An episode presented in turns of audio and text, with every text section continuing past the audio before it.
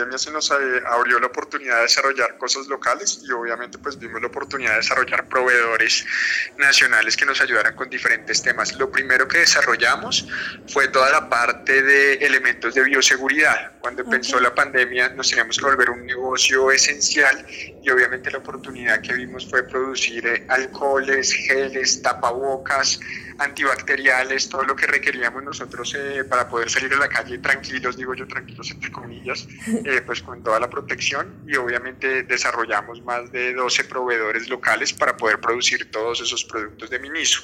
Uno, para desarrollar industria local y dos, no podíamos esperar los tiempos de entrega de una importación nuestros productos buena parte vienen de Asia, entonces obviamente los tiempos eran muy largos. Y si queríamos abrir nuestras tiendas y continuar obviamente nuestra operación, pues para además mantener nuestra compañía y, proteger el empleo, pues teníamos que reinventarnos. Esa fue la primera parte que nos, que nos, que nos eh, enseñó la pandemia y nos ayudó bastante bien con esos productos locales.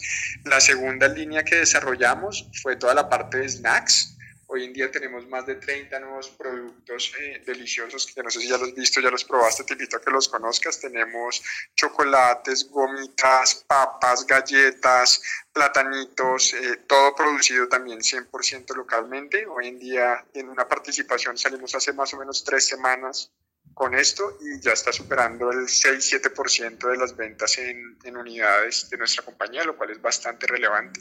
Y estamos viendo también cómo crecemos en, en temas locales de alimentos.